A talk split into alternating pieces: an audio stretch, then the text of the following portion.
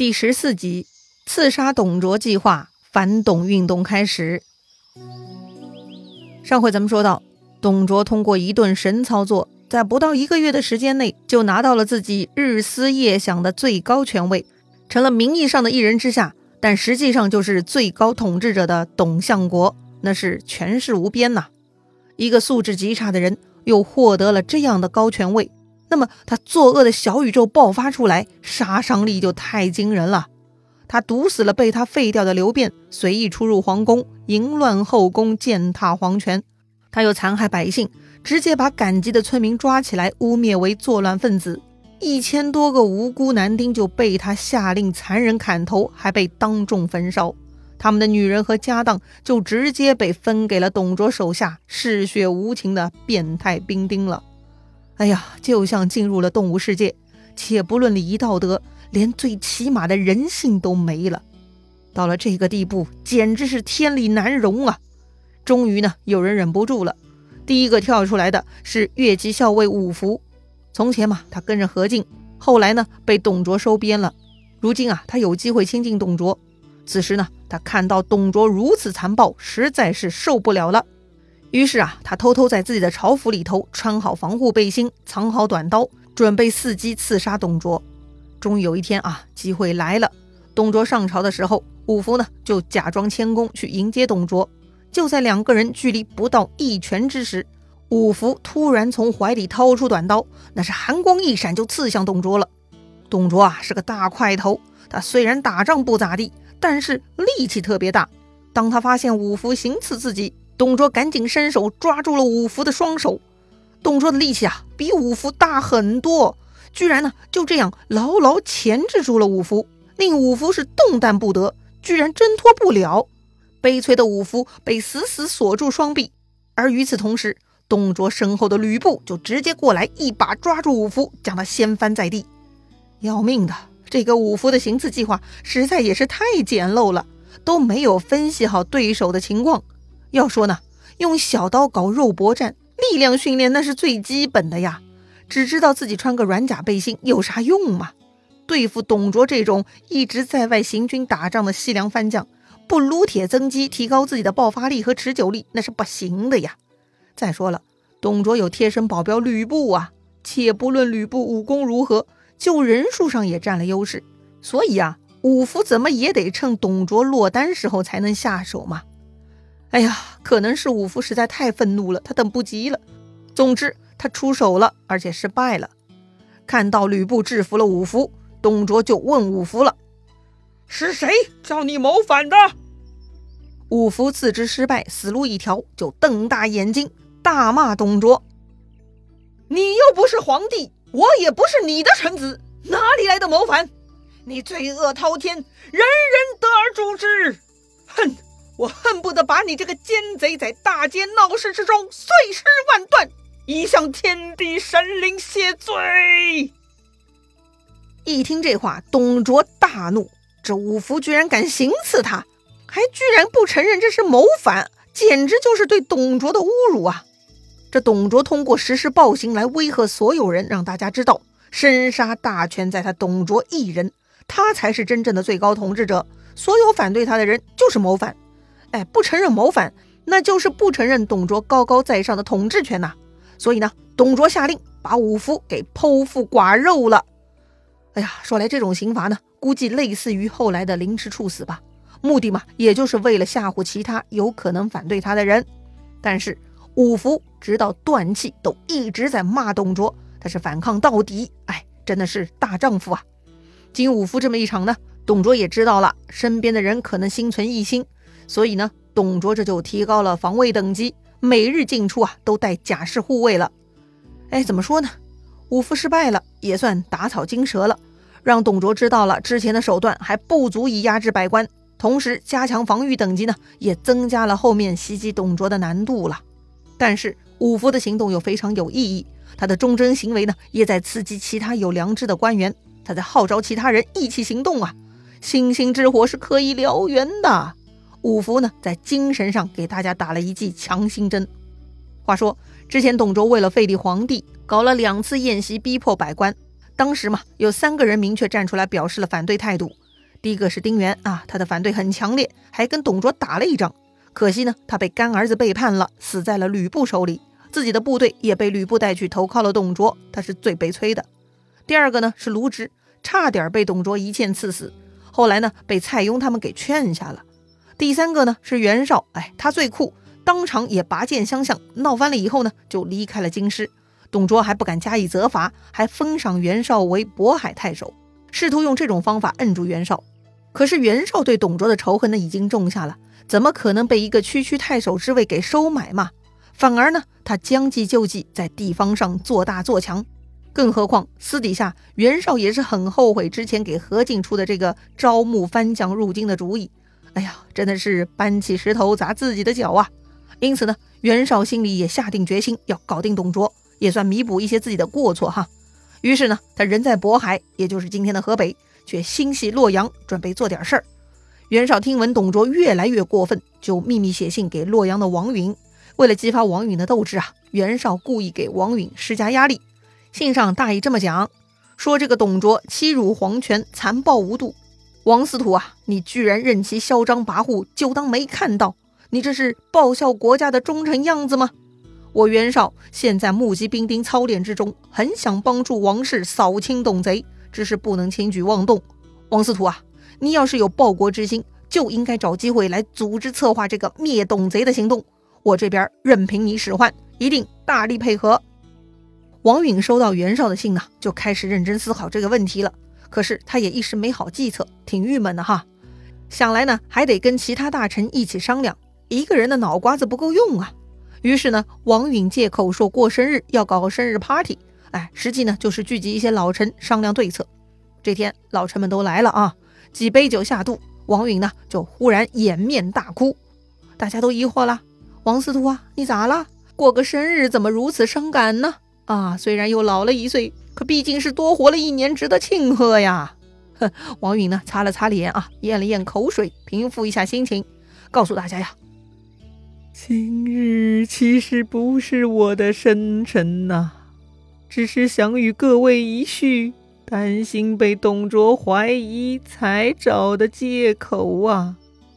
董卓欺主弄权，国家社稷危在旦夕呀！当年高祖诛秦灭楚，才有了今日的刘氏天下。谁想传到今天，居然丧落于董卓之手！所以我哭啊！这话一说呢，几乎就是个导火索的效果哈。大家最近压抑着的悲愤情绪呢，全都被引爆了。想到马上天下就要被董卓彻底控制，大家都要沦为董卓家奴啊，太悲惨了。于是呢，大伙儿都大哭起来。但这个时候，突然人群中传来一阵大笑。嘿，什么情况？哎，这个声音不和谐呀！是谁呀？众人循声望去，啊，是好久没有机会说话的骁骑校尉曹操啊！这曹操从前在何进那儿呢，就是开会很积极发言的人，无论何进多么看不上他，都阻止不了曹操发表意见的热情哈。果然呢，这回王允组织开会，曹操的小逻辑嘛又开始运动起来了。曹操是拍手大笑啊，他说：“满朝公卿大臣，从夜里哭到天明。”再从天明哭到夜里，这样能哭死董卓吗？言下之意就是，呃，哭哭有个屁用！王允听曹操这么不客气，就生气了哈，就骂他了：“你祖宗也是拿汉家俸禄的，现在你不思报国，反而看笑话吗？”曹操看王允生气了，就收拢玩笑，正色道：“我不是看笑话。”我是笑各位没有真正的计策去杀董卓，却在这里哭。我曹操虽然不才，但愿意去砍董卓的头，把他挂到都门之上，令他向天下人谢罪。哇塞，曹操居然敢发出如此宏愿，王允忍不住对他刮目相看呐。王允很激动，赶紧站起身来向曹操鞠躬行礼，关切地问他：“孟德有何高见？”是啊，既然曹操这么拽，想必心里已经有计划了吧？果然，见王允询问，曹操就说了啊：“最近我在董卓手下办事还算得力，也获得了这老家伙一些信任。我接近他的机会比较多，一有机会就能干掉他。但是需要借王司徒一个宝贝，听说您有一柄七宝刀，如果能借给我去刺杀董卓，我就算死了也不遗憾呐。话说曹操为啥要用这七宝刀去刺杀呢？七宝刀是个啥宝贝呢？这个嘛就能体现曹操的智慧了。首先，七宝刀呢是个宝贝啊，同时又是一个武器，这种装备非常好。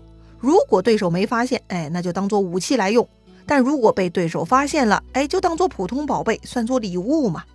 据说呢，这个七宝刀大概一尺长，也就是二十几公分，大约是小学生学习用纸那么长吧。短短的，利于隐藏。另外呢，刀上镶嵌了七种宝贝，所以呢，观赏和收藏价值也很高。同时啊，这个刀极其锋利，不比寻常短刀。毕竟近身杀董卓的机会那是很珍贵的。所以嘛，必须要用最好的武器，才能最大程度保证成功啊！王允十分理解啊。作为报国忠臣，王允看到曹操都肯舍命了，自己的宝刀也没啥舍不得嘛，就同意了啊。他说：“孟德如果真的愿意这么做，是天下人的大幸啊！”曹操呢，二话不说，端起酒杯往地上一撒，向天发誓：他曹孟德一定要砍了董卓，为国除害。王允看曹操确实有诚意，立刻拿出宝刀送给了曹操。于是呢，这个曹操喝完酒，带着刀就先走人了。世人都说这曹操狡诈，他拿了宝刀，真的会去杀董卓吗？还别说哈，曹操那是真心看不惯董卓，还真的是行动派呢。第二天，他就带刀去董卓的相国府了。当时啊，董卓正在小阁里头，书上说：“卓坐于床上，吕布侍立于侧。”这里提到的床呢，不是咱们卧室里头睡觉的床。当时人们说的床呢，其实就是椅子，或者是今天木沙发这种比较大的椅子。董卓看曹操姗姗来迟，就有些不开心了，问曹操：“孟德为何来迟了？”曹操就说了：“是自己的马太弱，走得太慢了。”董卓呢，就看了一眼吕布，对他说：“呀，吾有从西凉进贡来的好马。”奉先可亲自去挑选一匹好马送给孟德。哎，你看董卓这个老板，哎，手下说上班迟到了，是因为自己的车子太破，走不快。这个老板呢，不但没有责备他撒谎，反而二话不说就给你换一辆好车，意思嘛也很直接啊，装备都给你搞定了，下一次别找这个借口了哈。这里插一句，之前董卓重金收买吕布，后来呢又纵容手下军士抢劫百姓，任其分赃。现在对曹操也是很大方，这个嘛就是董卓的领导风格了。用这种物质方法呢，是可以收拢一批贪财之人的，但是人心那是买不到的。所以啊，如果你是一个管理者，如果你的手下不给钱就不做事儿，或者呢只能金钱激励，似乎物质金钱是你们之间唯一的维系，那么你就该思考一下改善团队了。否则呢，总有一天马失前蹄会被手下给坑了。言归正传。吕布啊，领命出去挑选好马了。这个曹操呢，暗自庆幸，这董贼果然死期到了，还让吕布离开，真是天助我也。不过呢，现在还不是下手的时机，前面五伏就是前车之鉴呐。这董贼力气很大，跟他硬拼，自己是没有胜算的。所以曹操先按下不动，等待时机。果然呢，等了一会儿，机会就来了。董卓这个大胖子啊，开始觉得困乏了，就在他的大沙发上躺了下来，开始睡午觉了。而且很巧哈，董卓躺下呢，是脸朝里背朝外，正好背对着曹操。哈哈，曹操开始兴奋了，心想：这董贼果然真该死啊，还露出这么大的破绽给我，真是天助我也！想到就干啊！曹操当下呢，就把偷藏在衣服里的宝刀拿了出来。正想要动手从后背去刺董卓，突然董卓翻过身来了。董卓问曹操：“孟德，你想干嘛呀？”原来啊，这个董卓的床啊，也就是他的那个沙发，是个高级货哈，靠背上装着镜子呢。刚才董卓恍惚间从镜子里看到一阵光影，知道曹操有动作，所以呢，他就回头问话了。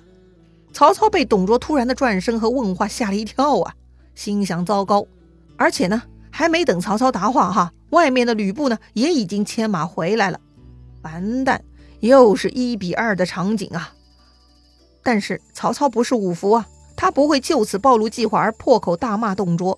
相反呢，他急中生智，哈，曹操立刻持刀跪下说：“我有宝刀一口，想献给恩相啊！”要说呢，曹操就是机智，随机应变能力很强，顺带还拍个马屁，称董卓为恩相。哎，意思就是对曹操有恩的相国嘛。董卓呢，也不确定曹操这个小子说的是真话还是假话，先就把刀子拿过来看一看。仔细一看呢，小巧锋利，嵌着七种珍宝。哎，果然是个宝贝。见到宝贝呢，董卓又高兴了。此时他看到吕布牵了好马过来，董卓就兴致很高，带曹操去看马。曹操呢，也装作一副献完宝贝很讨好的样子，感谢恩相赏赐好马。曹操啊，不失时机地说：“愿借势一骑。”哎，意思就是马儿很好，要不让我试驾一下吧？董卓也没多想就同意了。于是啊，曹操就试驾去了。话说吕布啊，从牵马回来到曹操骑走马，这短短十来分钟呢，他总觉得怪怪的。他说呀：“义父啊，刚刚曹操好像有行刺的迹象啊，因为被您发现了，他才假装献刀的呀。”董卓说：“是吗？嗯。”我也觉得他怪怪的。他俩正说着呢，李儒来了。于是啊，董卓就告诉他刚才的事情。李儒摸了摸自己的山羊胡子，略加思索，就分析出来了。到底曹操刚才是不是行刺？咱们做个实验就知道了。做什么实验呢？李儒说了啊，其实很简单，立刻派人去叫曹操。如果他坦荡荡肯回来，说明刚才呢他确实是献宝刀。但如果他推三阻四不肯过来，那就是心虚，说明刚才就是行刺，那就可以派人去抓他了。不错，董卓觉得李儒讲的有道理，就立刻派人去叫曹操了。那么曹操到底能不能叫回来呢？他是应该要假装坦荡呢，还是找个理由推脱呢？所谓著名枭雄，曹操到底是如何应对的呢？精彩故事啊，咱们下回再聊。